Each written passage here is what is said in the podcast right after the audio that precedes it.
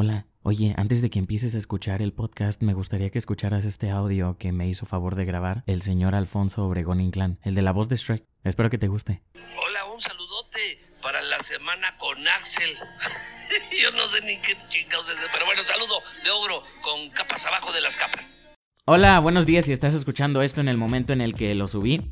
Hoy me gustaría hablarte de lo que aprendí en varias de las conferencias a las que he ido en el último mes. En lo personal aprendí mucho de estas conferencias y me está sirviendo cada día más por lo que estoy haciendo y lo que quiero hacer. Entonces espero que te sean de utilidad. La primera conferencia a la que fui se llamaba El Poder de la Voz y escribí varios puntos en las notas de mi celular que te quiero compartir. El primero de ellos fue que la voz transmite y proyecta, por lo que una correcta aplicación de ella va a hacer que te comuniques efectivamente principalmente porque con ella transmites emociones. Obviamente no es lo mismo decir, ay, tengo mucha hambre, a decir con un poco más de sufrimiento, ay, tengo mucha hambre. Por lo que creo que se entiende el tema de transmitir lo que quieres decir, ¿verdad? El siguiente punto que dijo es que o te comes al público o el público te come a ti. En cualquier situación que involucre comunicarse con vos vas a tener un público, así sea solo una persona. Entonces, si empiezas hablando bajo, siendo tímido, con nervios y cosas por el estilo, solo va a resultar en que el público te va a comer poco a poco con esos mismos aspectos. Por lo que es importante comerte al público desde la primera palabra. Y bueno, te preguntarás, ¿cómo hago esto? Pues es muy simple. Solo empieza hablando con potencia, seguridad y sabiendo lo que vas a decir y lo que estás diciendo. Por lo que mi recomendación para este punto es trabajar en casa. Háblate a ti mismo y sé como tu mejor amigo, por así decirlo. Luego poco a poco vete imaginando que le hablas a dos personas y luego a tres, a cuatro, a cinco, a diez, a mil. Y así va a ser como vas a aprender a hablar en público. De esta manera tú vas a ser el que se los coma a ellos, poquito a poquito, así le puedes sazonar, puedes echarle un poco de sal y pimienta o pimienta con limón, está muy rico el humano con pimienta con limón. Y respecto a lo que dije anteriormente de saber lo que vas a decir, es muy fácil, solo haz un pequeño guion de lo que planeas decir. Quizá la palabra guion suene muy estrepitosa, y bueno, estrepitosa significa que llama la atención por un rasgo negativo. Que en este caso el rasgo negativo sería que a lo mejor suena muy difícil hacer un guion, pero para nada, un guion puede ser incluso pequeñas ideas que organices adecuadamente para saber a qué te refieres con esa palabra. Es decir, si yo en este caso pongo en mi guion solo un punto que diga, la voz transmite y proyecta. Es ahí cuando yo, al momento de poner atención en la conferencia, digo, ah, ok, a esto se refería la persona que dio la conferencia, y es como se los explico a ustedes. Espero que me entiendas, porque básicamente lo que estoy diciendo es que son solo puntos clave para que recuerdes las ideas. Una de las cosas más importantes al hablar es la respiración. Imagínate que yo te esté hablando así como... este, pues mira, eh, la voz es bastante importante porque pues eh... ¿Sí me explico? Se escucha un poco mal. Al contrario que si lo hago justo como lo estoy haciendo ahorita. A lo mejor guardando un poco de aire o llenándome de aire cada vez que pueda. Pero esto te va a ayudar mucho a la potencia al momento de hablar. Haz conciencia que la voz puede hacer maravillas. Me imagino que has escuchado los cuentacuentos, ¿no? Bueno, es una persona que básicamente te lee un cuento. Ahora te quiero preguntar, ¿qué es lo que hace esa persona? Simplemente te va leyendo ambientes, emociones y una infinidad de cosas. Pero todo eso es para que te lo imagines y para que entiendas lo que está pasando en el cuento. Lo mismo puedes hacer con la voz. Puedes expresar tus emociones para que se entienda el mensaje final que quieres dar. O puedes poner en un contexto a muchas personas. Simplemente debes saber cómo aplicarlo. Otra parte bastante importante que estoy empezando a desarrollar es la improvisación. Un amigo de la Tornillo Squad, así nos hacemos llamar, me dijo que un guion para todo el programa iba a ser muy difícil. Y sí, porque en el segundo programa yo hice un guion para todo el programa y me llevó como 6 páginas y lo redacté en aproximadamente 2 horas. Y si me pongo a hacer eso cada vez que quiera hacer un podcast, pues me entenderás que no me va a dar el tiempo. O bueno, sí, porque tengo mucho tiempo libre, pero ya me entendiste. Por lo que la improvisación es un punto bastante importante. Yo en este momento estoy leyendo puntos que tengo acomodados aquí en una nota en Evernote, la aplicación que les dije el podcast pasado, y básicamente estoy improvisando lo que quiero decir. La mitad lo tenía escrito, pero ahora mismo estoy improvisando. Y es bastante importante para no quedarte en blanco en una situación en la que tengas que hablar en público. Muchas veces y con el primer ejemplo de la oratoria, he visto a mis amigos quedarse en blanco en una exposición en frente del grupo. Y la verdad es que no es nada cómodo. Y me pongo a pensar, vaya, si hubieran estudiado cómo improvisar, a lo mejor esto no saldría así. Y pues es verdad, todos nos hemos visto en situaciones en las que tenemos que hablar en público y nos quedamos en blanco. Así que la recomendación es que empieces a aprender a improvisar para salir de situaciones así. No hay voces feas, solo hay voces mal aplicadas. Si sigues estos pequeños consejos, a lo mejor podrás mejorar un poco la manera en que te desenvuelves en público y la manera en la que hablas. Pero no te acomplejes por pensar que tu voz es fea o algo parecido. Nada que ver, solo estás usando una mala estrategia. Pasando a otro tema, también quería comentar sobre una muy buena conferencia de Fernando Pérez Abreu, un exjugador de Zaraperos de la ciudad de Saltillo, Saltillo, Coahuila, en México, ¿verdad?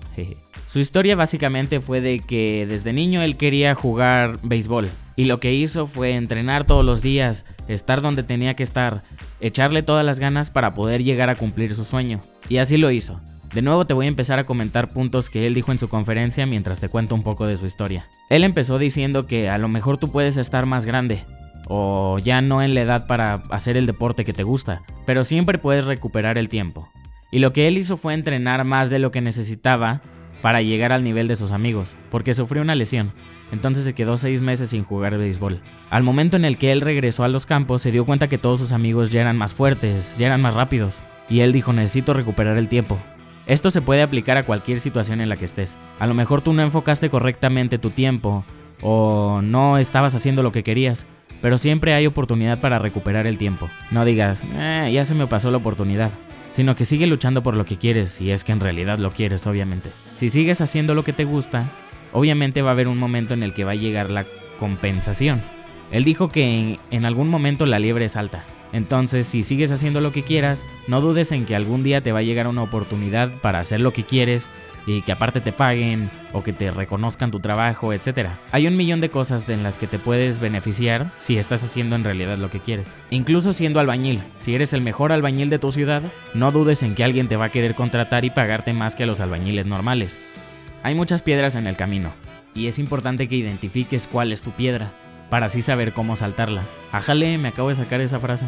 Pero sí, al final saltando todas las piedras, la satisfacción del éxito personal vale la pena. Fernando Pérez Abreu comentaba que en el momento en el que él pasó todas sus dificultades, llegó al momento en el que le dieron un jersey con su nombre en el equipo de Zaraperos. Y fue un momento bastante emotivo, porque incluso él en la conferencia lloró ya que dijo, pasé frío, dormí en el piso, me trataron mal mis compañeros, tenía un pago muy mínimo por jugar béisbol en una escuela de béisbol y cosas así, pero el chiste es que al final él pudo conseguir lo que quería y en el momento en el que vio el jersey, pues se dio cuenta que su éxito pues era simplemente personal, porque él estaba a gusto con él mismo y él dijo, pues lo logré. Hay una historia, la cual se puede titular como la historia de la montaña. El chiste es que se trata de dos hombres que estaban subiendo una montaña. Uno al momento que se cansó, y dijo, no, no, ya no puedo más, ya no puedo llegar a la cima, se empezó a bajar, pero el otro continuó, y resulta que faltaban solo 10 minutos para subir toda la montaña. Y cuando llegó a la cima se dio cuenta que tenía una mejor vista que la que tenía la persona de abajo. Entonces se dio cuenta que ese esfuerzo de más que dio, pues fue su recompensa para la mejor vista. Lo cual se puede aplicar a tu vida si a lo mejor estás intentando un millón de veces algo y no sale, quizás solo te falta un intento más para llegar a la meta final. A final de cuentas la suerte no llega sola y hay que buscarla. Imagínate que tú dices, bueno, bueno, poniendo un ejemplo de mi caso, ¿verdad? Ah, yo quiero ser locutor y a lo mejor salir en radio y contar anécdotas como estas. Pero imagínate que no hago nada por eso, que no grabé un demo, que no me acerqué a una radiodifusora. Pues ¿cuándo va a llegar la suerte de que te hable esa radiodifusora? Nunca, ¿verdad? Por eso tienes que buscar la suerte, simplemente no llega sola, ponte las pilas. Igualmente siempre debes tener algo alterno, Sigue haciendo metas. No porque cumplas una meta a corto plazo te vas a quedar hasta ahí, vas a decir, oigan, mírenme, cumplí esta meta, felicítenme, felicítenme, soy el mejor. Obviamente no. Imagínate que cumples esa meta y la gente te ve haciéndote aún más metas. Va a decir, órale, este chavo es ambicioso, o chava, ¿verdad? Cual sea tu caso. ¿Qué prefieres? ¿Ese segundo comentario o el primero de, mm, ok, felicidades, cumpliste una meta? Yo creo que todos diríamos que el segundo, ¿verdad? Al final lo que te puedo decir de estas conferencias es que dijo Jesús Tobías, hay cuatro pasos para hacer lo que quieres. Primero tienes que soñar, luego tienes que creer, luego tienes que atreverte y al final hacerlo. Estos cuatro puntos en algún momento te van a llevar al éxito, porque como te dije antes, tarde o temprano la liebre salta. Y bueno, algo que te puedo decir para concluir con este podcast es algo que en parte hablé el podcast pasado, es decir, la semana pasada. Y es que la inteligencia no significa saberle las matemáticas, consiste en saber cómo moverte y no entrar en pánico. Esto se puede aplicar a cualquier situación. Si buscas un trabajo, saber cómo moverte para llegar a él. Si buscas poner un negocio, saber con quién moverte para poder tenerlo con éxito.